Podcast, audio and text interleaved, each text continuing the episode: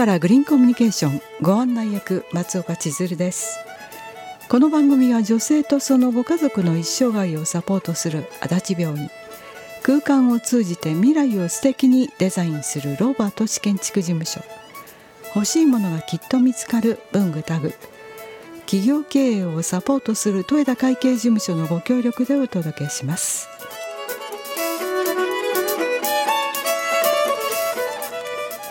今日からグリーンコミュニケーション。この番組では私たちの住む京都から環境平和芸術健康食の問題などを取り上げ地球に優しい生活スタイルを提案します。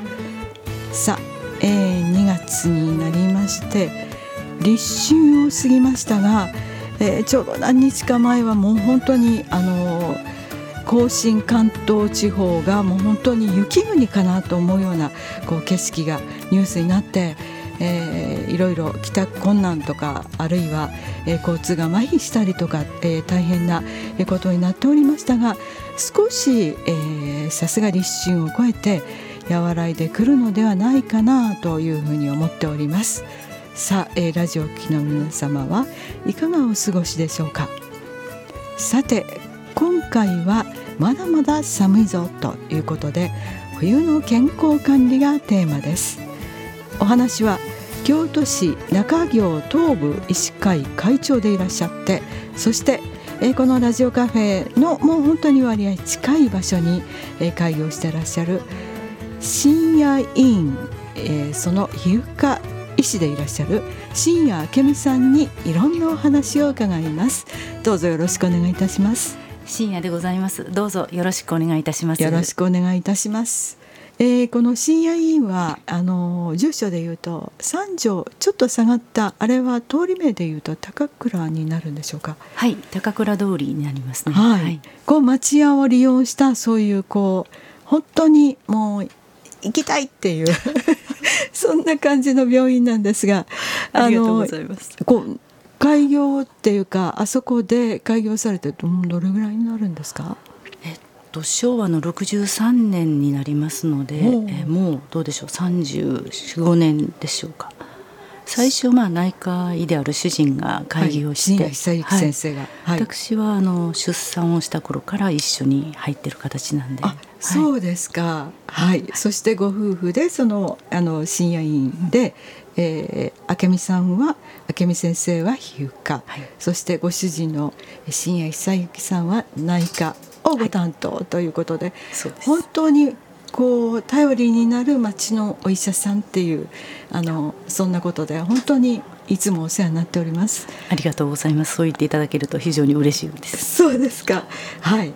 あのさあ、えー、まだまだ冬ということであの今年はこうどうでしょうか。あの結構いろんなニュースを聞くんですが、うん、あの深夜委員全体としてはあ今年はこういう傾向があるなっていう何かそういうことってありますでしょうか？そうですね。この数年やっぱりコロナの影響っていうのがありましたのであの毎年、えっと、去年まではそんなにまあ風邪の方とかやっぱ少なくて。逆に皮膚科で言いますとマスクかぶれの方が多かったりっていうのもあったんですけれども、はい、今年はまあ従来の冬の形に戻りつつあるかななと、はい、はい、あのー、結構インフルエンザが、うん、あの罹患率が高くなっているっていうこうニュースを昨日も聞いたんですがそれはこう実感されますですか？そうですね。やはり去年までが少なかったんであの今年はやっぱり増えてますしあの近所の学校関係なんかも学級閉鎖、はい、学年閉鎖ですかかなり起きているというふうには聞いてますね。子どもの方がかかりやすいということはあるんでしょうか？多分やはりこの数年で免疫力インフルエンザに対する免疫力が落ちてるというのはあるんだと思います。はい、やっぱりある程度のこの流行で、えー、そういう何らかのまあやんわりとさらされるということも、あの必要であるということなんでしょうかね。はい、私はそう思います。そうですか。やっぱり無菌状態っていうか、完全にこう温室のような、えー、状態になるとかえって免疫力が弱まるということにもなるということなんですね。そ、ね、れはありますね。ああ、そうですか。はい。さあ、そしてご専門のあの皮膚科なんですけれども、はい、あのどうでしょうか。今年はこうあのまだまだ寒いということと、こうあの冬のあの皮膚科のトラブルってどういうことがあるんでしょうか？はい。やはり冬場は空気の乾燥に伴いまして、はい、皮膚の方も乾燥がひどくなります。あのもともとまあ乾燥気味の肌の方もちろんですけれども、はい、普段は皮膚トラブルのないような方でも冬になるとやはり乾燥してきて乾燥してるんですよね。乾燥してますね。よくわからないんですが冬ってやっぱり乾燥の季節。はい、はい、そうしますとやはりかゆみっていうのが出てきてでかゆいと書いてしまう。書くとやっぱりまた悪化する。悪循環が起きてもうとことんひどくなってこられる方っていうのは例年おられますね。はい、それはこう病名でいうとなどういう病気になるんですか？そうですね。もうそのまま皮脂欠乏性湿疹ですとか乾皮症乾く皮膚の病気ですね。乾皮症っていう言い方をしますけれども、はい、皮脂欠乏症湿疹欠乏性。性湿疹、はいあの皮脂が結合して 湿疹ができると。そうです。なるほど。はい。そうすると、あ、はい、そのようなものとか、うんうん、それからそれは乾燥によるものですね。すねはい。はい。あとはやはり冬であの闘争いわゆるあの霜焼けですね。闘争って言うんですか、はい、あの専門用語で言うと、はい、どんな字ですか、えっと、コールという字ですね。それと、えっと、層っていうのは、うん、座草ニキビの座草の層傷っていう言い方、はい、やはりあの寒くなって血管がキュッて収縮してしまいますよね、はい、で静脈も動脈もやはり収縮するんですけれども、はい、静脈の方動脈の方が先に開いてそうしますと血流が末梢に流れてまだ静脈がギュッて締まってるんでそこに血液の訴えが起きてで腫れてくる。痒くなる。赤くなる。ああなるほど、はい、ほう。皆さん分かりましたか？すいません分かりにくい、まあ、片一方あの、うん、え動脈がさっき開いた状態になって、うんうんで静脈はまだ閉まっててで末梢に血液が溜まってくる、うん、と腫れてきて、はい、ボヨンとしたこう手になってしまうとか赤くなる。訴えが血液の訴えが起こると、はい、でボヨンとした血液の、まあえー、対流というか、まあ、流れが悪くなる、ね、流れが悪くなる、それが霜焼けそうですね。はい。で以前はねあの昔はあのよくあったと思うんですがあのまあ、ほっぺたが鼻垂れ坊主がいるとは言いませんがそれいつの話やって感じなんですがそんなんじゃなくって子供ってまあ霜焼けで雪やすあの、寒さに負けずみたいなそれが子供っていうなんかイメージがありますが最近もそういう霜焼けってあるんですか？そうなんですあのみんなおっしゃったようにあの昔の病気霜焼けですねってこう説明すると「え今時そんな病気あるんですか?」ってよく聞かれますけども、はい、結構多いです。そうです子供でも大人でも。こう栄養状態が、まあ、まだあの十分じゃない時代とか、うんうん、なんかそういう条件があるのかなと思ったんですがそういうわけじじゃないということですか？そうですね。単に温度ですね。温度、はい、はい、一応その室温で室温って言いますか？外気温ですか？4度から5度ぐらいで、はい、かつその温度差10度以上あと最低気温と最高気温の差が10度以上になってくると起こりやすいというデータはあります。そうですか、はい、最近最低気温と最高気温の差がやたら大きいですよね。そうですね。そうするとそういう霜焼けと言われるものも患者さんが増える。はい。あらら。そうあの今昔よりその結構気温差大きいですよね。大きいですね。まあ、でも特別今年多いかっていうことそれは多分ないんだと思いますが、まあ、冬になるとでもやっぱ一定数おられますね。はい、あそうですか、はい、その治療方法としてはどういうふうになるんですか、はい、まあ、炎症、まあ、かゆみが結構きますので、炎症があって赤みがきつくてかゆい場合はいわゆる副腎質ホルモンのお薬を塗っていただいたりあ,、と血流を良くするような軟膏ですとかでもっとひどい方なんかには飲み薬ですね、ビタミン E ですとかあと漢方薬なんかで時々あの血液の流れを良くするのがあるので、はい、まあ、そういうものを使うことが多いです。あそうですか、まあ、その血液の訴えをこう改善するっていうそうですね。まあ、そういう飲み薬にしてもそういうこと、はい、ということですね。はい、あの先ほど皮脂欠乏なんとかの場合は、うんあのそれもやはり塗り薬ということになるんでしょうか？うね、はい、やはりあの乾燥させないようにいわゆる保湿剤、はい、ただ湿疹がひどければ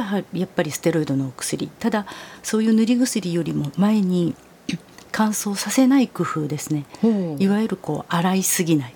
結構最近の、はい、お風呂で洗わないでくださいねってまずお願いします。洗えば洗うほど皮脂を取ってしまいますから、はい。あのいくらお薬塗ったり保湿していただいても丁寧に洗われている方はかゆいです。だからまあ言ってみたら40代超えたらお風呂であんまり毎日洗わないでくださいねとそう言われてもっていう。はいそうなんです。そう言われてもって時々叱られます。あ。ご年配の男性に。ご年配の男男洗わんとはどういうことだっていう形で。そういえば男性も患者さんでいらっしゃるということですね。あもちろんもちろん。なんかこう女性素敵な女性っていう感じがするんですが男性もちゃんと皮膚科に来られるということで、その洗わないって結構難しいと思うんですが簡単だと思うんですけれども洗わなくて済むんですからね。おはい。風呂入って、まあ、部分的にその汗をかくようなところ汚れるようなところだけは洗っていただいてあとはもうお湯流すだけまたお湯に浸かるだけ。それでも表面的な汚れって取れますから洗う必要って多分ないんですね。毎日お風呂入られますでしょ？大概皆さん今ね。そうですよね。中には朝はシャワー浴びて夜はお風呂入って、はいお昼にはもう一つスポーツクラブにも行ってるとかおねー。そういう方もおられますから、はい。汚れる暇がないですよね。あらららららそうですよね。はい。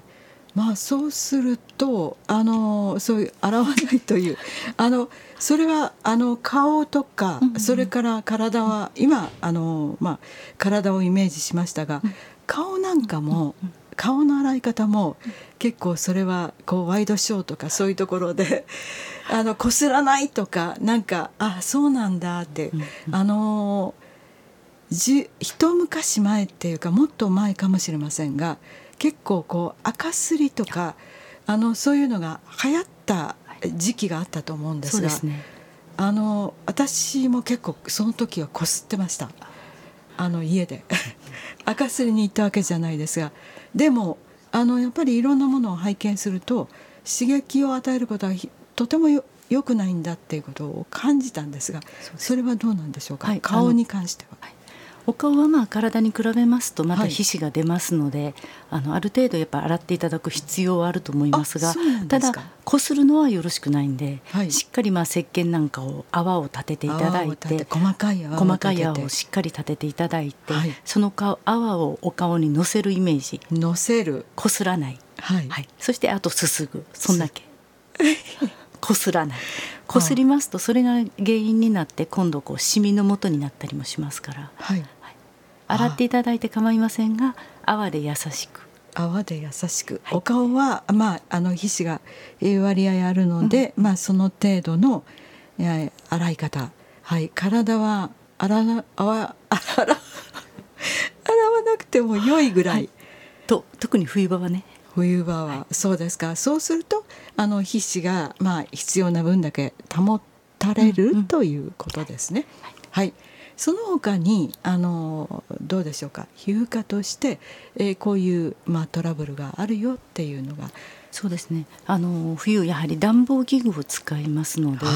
あの冬特有の病気として低温やけど低温やけど、はい、低温やけどっていうのは普通の、まあ、熱湯がかかるお湯とかと比べましてストーブとかでこうじわじわと焼けるようなイメージのやけどになります。怖いですね。怖いですね、はい。結構、まあ、酔っ払って帰ってきてでちょっとうたた寝してただまあストーブをつけてつけた状つけなくていいのにって いそうふうに思いますね。はい、危ないなと時々思いますけど、はい。まあ、ストーブちょっとつけてでその横でうたた寝して、ええ。はっと気がついた時にはなんか水ぶくれができてるとかね、はい、そのまあ電気ストーブとか、あのガスストーブとか電気ストーブも結構局所的に熱くなるっていうか起きてあのうたた寝しなくても結構全体が暖かくならない暖房器具ってありますよね。そうですね、はい。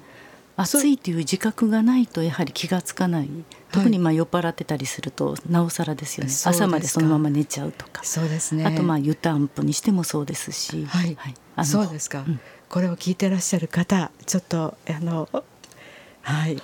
あの飲むのが大好きっていう人もいるので、はい。はい、あのこう聞いてほしいなっていうふうに思いますね。やっぱりそういう低温やけどになるとその症状としてはやけどの症状はどんな感じになるんでしょう？はい。通常のやけどよりも深く奥まで焼けてますので、はい、非常に治りが悪くって、まあ、最低でも23か月以上かかりますね、はい、そして大概まあ足とかが多いんですけれどもひどい跡が残ります。跡が残る、はい、はい、それだけ深くってえー、もう大変だってもうそのやめてほしいですね。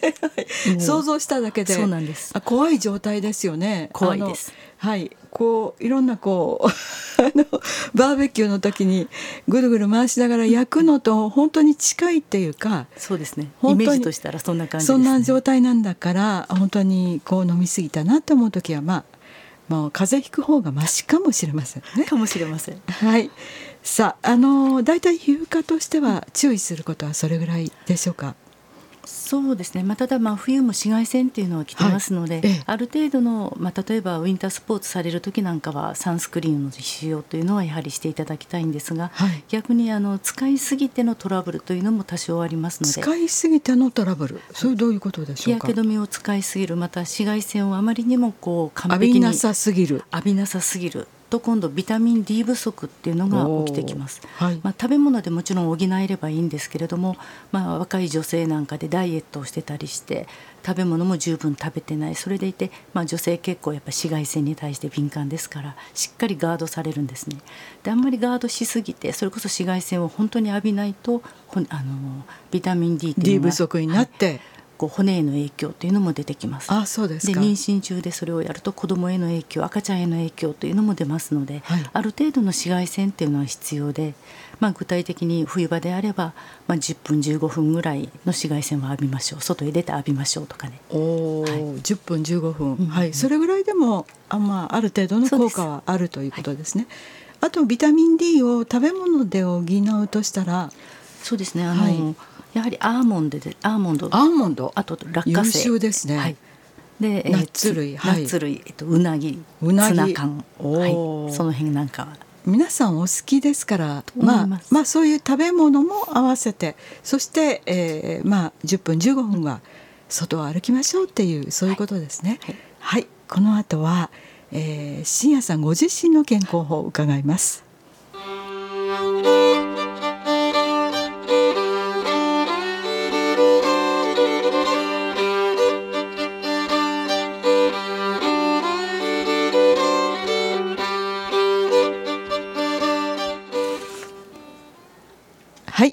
続き、えー、京都市中京区の、えー、中京、えー、東部医師会会長そして深夜委員皮膚科医師でいらっしゃる深夜明美さんにお話を伺います。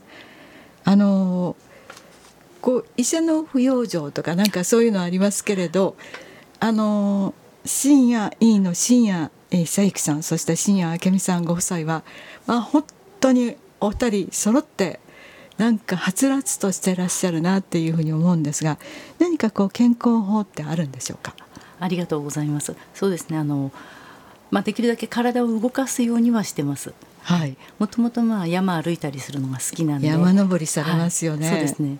で山歩いてで最近ではちょっと走ることを覚えまして、はいマラソンの方にも少しだけ首を突っ込んでおります。あそうですか。なんかその山登りはなんとなく気分転換にもなるし、うん、あの自然と接することもできるんですがあの何かその走るということはきっかけがあったんでしょうか？はい、あの娘がおりまして、はい、娘が大学卒業するときに京都マラソンに出たんですね。おすごい、はい、でそれを見てたらなんとなくじゃあ走ってみようかということでにもできるんじゃないかと。はい、甘く考えまして1年後に京都マラソン出ました。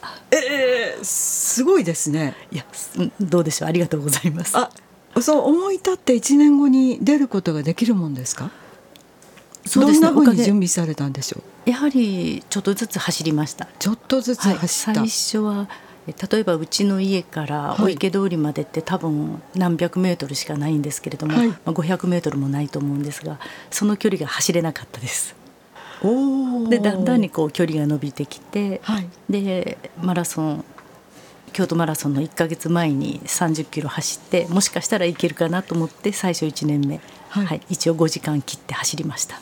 それはご夫妻揃ってですか？えっと1年目は主人は途中でちょっとバスに乗りました。そう。あそういう手があるんですね。あの時間に引っかかって、えー、関門に引っかかって。京都マラソンの制限時間って、えー、42キロ6時間以内という6時間以内、はい、あのしかしですねあの最初はそのあの三条からあの、えー、五所まであ五所まではいお池は お池はさすがにあの私も走れると思うんですが五所まで走れなかった新谷明美さんがその1年後にあの京都マラソンに出場されてそしてあの制限時間内で走られたってすごいですね。ありがとうございます。あのどれぐらいのペースで走られたんでしょうか？週に23回ぐらいずつ、まあ、そんなにえーとね、短いと5キロぐらいとか、まあ、長い時で10キロ20キロ、はい、まあ、直前にそのやっぱ30キロ1回走りましたが、えー。まあ普段の練習では、まあ、5キロから10キロぐらいまでですね、まあ、でも京都の街って本当に小さいんで、はい、もう例えば10キロ走ったらうちから嵐山まで行けちゃうんですよね。はい、だから大体その、三条通りのその辺りから、嵐山って何いつも歩いて何キロなのかなって思ったりするんですが8キロぐらいですか、はい、そうすると往復されるとまあ20キロ弱15キロ強になるということですか？はい。あいいですね。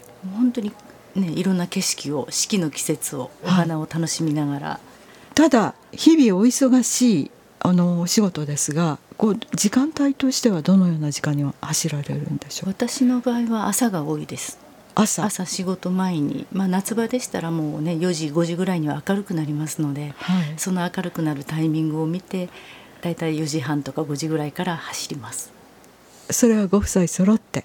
主人は夕方ですね。あら別々に走られる。別々ですね。ペースが違うんで。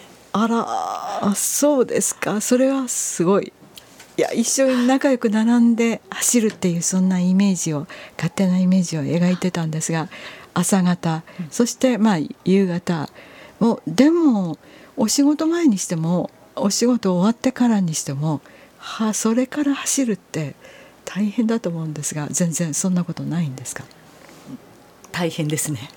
大変なんですか？やっぱり結構しんどいですけど、はい、でもねやっぱ走ると逆に走り終わった時の気持ちよさっていうのもありますので。なるほど、それは天候いろいろあると思うんですがどんなお天気でもということですか？やっぱり土砂降りの日は走りません。はい。少しぐらいなら走ります。こんな時が一番走りやすいっていうそのあの気温とか天気とか曇ってる方が走りやすいとか何かあるんですか？そうですね。曇ってる方がまあ紫外線もないですし、はい、走りやすいのは走りやすいんですが景色はやっぱり晴れてる方が気持ちいいんで、ね、青空を見ながら走る。特にああもうやっぱりあのご主人にもぜひあの朝方に 申し伝えます 転校していただいて、はい、あの朝日を浴びていただけたらと思いますが 余計なお世話だと言われそうなんですがさあその深夜ご夫妻がなんと去年ホノルルマラソンに出場されたと伺いました。はい、仕事を休んで行ってまいりました。はい、一体ホノルルマラソンっていつあるんですか？えっと、12月の第2日曜というふうに毎年決まってまして、はい、今年は、えー、去年は12月10日？えー、いつでしたっけ？まあ忘れましたね、はい、忘れました、はい、すいません。第二日曜。そうですね、はい、だから金曜日の診療が終わってから夜の飛行機に乗って行って、ええ、で、えー、と向こう行って走って、えーしまあ、じゅその月曜日にまた帰ってきたと。すごいえもう一回言ってください。あの金曜日の夜だから仕事が7時ぐらいに終わりますよね、でそれから関空行きまして10時半ぐらいの飛行機に乗って、はい、でホノルル着いていて、まあ、着くのが金曜日なんですけどね。あ、はい、でまあ土曜日日曜日と土曜日にちょっと小さいレースがあって、はい、日曜日に42キロ走ってで次の日月曜日の飛行機で帰ってきて仕事はいあでも帰ってきたら火曜日の夜ですけれども。ああ、はい、そっか、はい、ええー、時差があるから意外といいっていうそんな感じですか？そうですね、はい、まあ短い時間なんであんまり時差も感じる間もなく、はい、そうですか。あの京都マラソンは何回かあの出場されて、はい、そうです、ホノルルマラソンあのこう違うんですよね。もうお祭り気分満載でホノルルマラソンはさっきの京都マラソンのように時間制限がないので、みんなそれぞれ好きなペースで歩いてる人もいるし、まあ、あののんびり走る人真剣に走る人。真剣に走る人。で今年あ去年ですか。3万人出走してそのうち1万人日本人という、もうどこ見ても日本人ですけども。すごい、はい、朝5時にスタートして真っ暗な中をスタートするんですけど、はい、花火が上がってとっても綺麗なんですね。でも最初はその3万人いっぺんですから歩くスペースでスタートして、はい、で途中の日の出が素晴らしかったですね。割合海岸に近いコースを、うん、あの走るんですよね。そうなんですから素敵ですね。気持ちいいです。ワイキキ、はい、それからダイヤモンドヘッド、はい、あそこをずっと回ってかなりそこからが辛かったんですけれども、はい。はい、こうダイヤモンドあのもうこう山のようになってますがその横をこうあ横もちろんもちろん、はい、登りはしませんでした。登るわけじゃなく、はい、あそうなんですか、うん、はい。それはあのどこからかどこからまでっていうその折り返しですね。あ折り返しで。で、あそうなんですか、うん、はい。あのその3万人、えー、時間制限なしっていうことであのーそのスタートも大変だろうなと思うんですがどの辺りにこう映像を見たんですがニュースで。はい、はい、真ん中の後ろぐらいから多分もう人混みで動けないんですね。歩くしかないぐらいの感じ？歩けないです。歩くこともできない歩くこともできない。身動きできない状態で、はい、はい、そうですか。すその初めてのホノルルマラソン参加されて、あの結果はいかがでしたか？6時間弱でした。6時間弱。これはそうですね。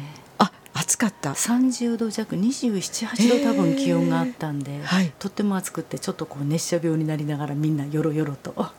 いやそれはその気温差だけでもその対応するの大変ですよね。なおかつ42.195走るということで、うん、あのそれぞれ成績はどんな感じでしたか？同じぐらい。あもう今回は一緒に走りましたあよかったです。よかったです。あのホノルルマラソンあの、まあ、誰でもが参加できるということですがそうするとこの私でも参加しようと思えばできるっていうことでしょうか？もちろんです。あもちろんですか。あの参加するとこんないいことあるよっていうなんかよかったっていう、えー、何かもしあのラジオを聴きの方に伝えるとしたら。やっぱりあのハワイという土地がやっぱすごくよくって、はい、いい天候でみんなこう住あの住んでらっしゃる方も非常にフレンドリーなんですね、はい、それこそあのゴールしてるすると、えっと、T シャツがいただけるんです。フィニッシャーズ T シャツ。もちろんメダルもいただけるんですけれども、はい、それを着てそのあと走あの歩いてたりするとみんな声かけてくださって。よく頑張ったねって言って。でおまなんかレストランではちょっとデザートねつけてくれたりはい、あこれおまけをよく頑張ったからねっていう感じなんですか、はい、とても良かったです、そうですか。そしてあのーえー、京都では京都マラソン。あの山中伸也さんも走られる京都マラソン、あのご近所の方も走るぞっていう方おられますが伸也さんも走られる、はい、今年来週もうあと1週間ちょっとになりましたが、えー、はい、一応走ります。あそうなんですかあのこれは応援しても大丈夫なんですかね？もちろん応援していただけると力になります。そうですか。ご夫妻とも走られるということですね。はい、深夜さんって言いますので手を挙げてください。よろしくお願いします。はい、えー、今日は楽しいお話を伺いました。実はあのギリシャに行ったっていう話を聞きたいなと思ったんですがギリシャもおすすめですか？はいあのパルテノン素晴らしかったです古代いいですねそれまたよろしくお願いお願いします。ありがとうございました。ありがとうございました。